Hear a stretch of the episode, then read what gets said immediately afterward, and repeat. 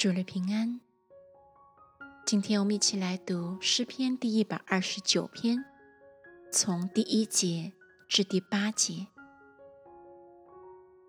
以色列当说：从我幼年以来，敌人屡次苦害我；从我幼年以来，敌人屡次苦害我，却没有胜了我。如同扶犁的，在我背上扶犁而耕，耕的犁沟甚长。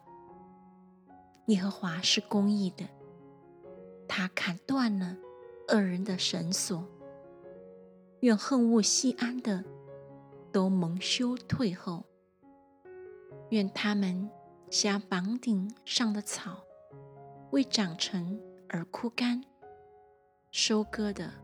不够一把，捆合的也不满怀，过去的也不说。愿耶和华所赐的福归于你们。我们奉耶稣的名给你们祝福。